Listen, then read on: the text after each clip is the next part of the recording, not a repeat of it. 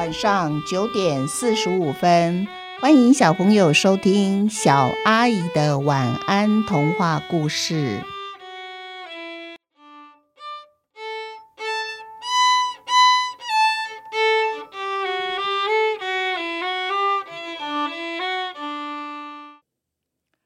我家也有狗医生四，上学的第一天。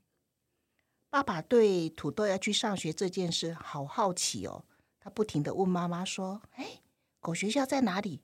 土豆要天天去上学吗？谁要送他去读书呢？他需要买课本吗？要学习写字吗？”哎，爸爸肯定是头昏了。狗怎么会写字呢？爸爸说的全是以前我上幼稚园的时候他问妈妈的问题。妈妈说。狗学校离我们家不太远，如果我骑摩托车的话，大约十五分钟。而土豆一星期呢，上课半天，就在星期日的下午。不过，狗学校也不是说我们去报名就可以进去读的哦。土豆必须先通过身体健康检查，才能拿到入学通知单。隔天晚上，妈妈就带着土豆去狗学校指定的医院做身体健康检查。检查的结果，土豆每一个项目都通过了，它是一只很健康的狗了。终于到要读书的这一天了。那一天呐、从我和爸爸吃中饭的时候呢，妈妈就不停地催：“快点吃，快点吃，吃快一点啊！今天是土豆第一天上学，迟到就不好了。你们两个吃饱了没有？要出门了没有？”哎，妈妈不停地催。后来他看到我跟爸爸在收拾餐桌上那些脏碗盘，又准备要洗碗的时候，又催了一次。爸爸还慢条斯理的擦桌子，一边擦一边跟妈妈说：“哎呀，你怎么比小飞读国小一年级入学的第一天还要紧张啊？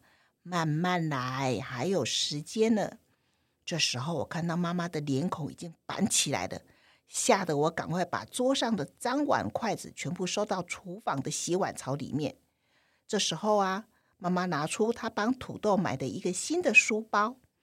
土豆的书包里面呢，不是装书哦，而是装一小包卫生纸，一包土豆最爱吃的烤牛肉条。妈妈说那是土豆的增强物。一罐水，还有一个小小的塑胶碗。狗链呢，妈妈也放进去了。原来呀，妈妈是对照着入学通知单上面所写的，一一的准备，然后再一一的勾选。嗯，妈妈确定再三无误，没有缺少任何一样东西，然后最后把入学通知书放到土豆的书包里面。妈妈跟我说：“小飞呀，妈妈跟你说哦。”以后土豆上学呢，你就要负责帮他背书包，就像以前呐，你刚刚上幼稚园的时候，妈妈也是帮你背书包了。现在换你当土豆的书童，帮土豆背书包。我当然非常乐意做这件事啊。那一天，我们全家都一起进去陪土豆读书。进到土豆的教室，妈妈说：“哎。”好像我读小一的时候，开学的第一天，他和爸爸也在教室陪我上完一节课才离开教室的呢。土豆上第一堂课的时候，我们才知道，原来狗学校居然进行的是双语教学。比如说，如果我们要对土豆说“不行哦”，现在我们得改说 “no”。土豆一有好的表现呢，我们就要说 “good”。用这样子来赞美他，而且啊，老师还特别强调如何发 “good” 这个音，就是先要慢慢说出来，最后再上扬八度，就像这样，嗯，“good”，哇！老师说啊，这样对土豆的赞美才是正确的。我小声的问妈妈说：“妈，赞美还有分正确不正确啊？”妈妈用食指比了比他的嘴巴。意思是说，上课当中不能说话啦。可是，可是我真的有一肚子的疑问，不问很难受诶。我又说，妈，我们学校上英文课的时候，老师说我表现很好，也会对我说 good。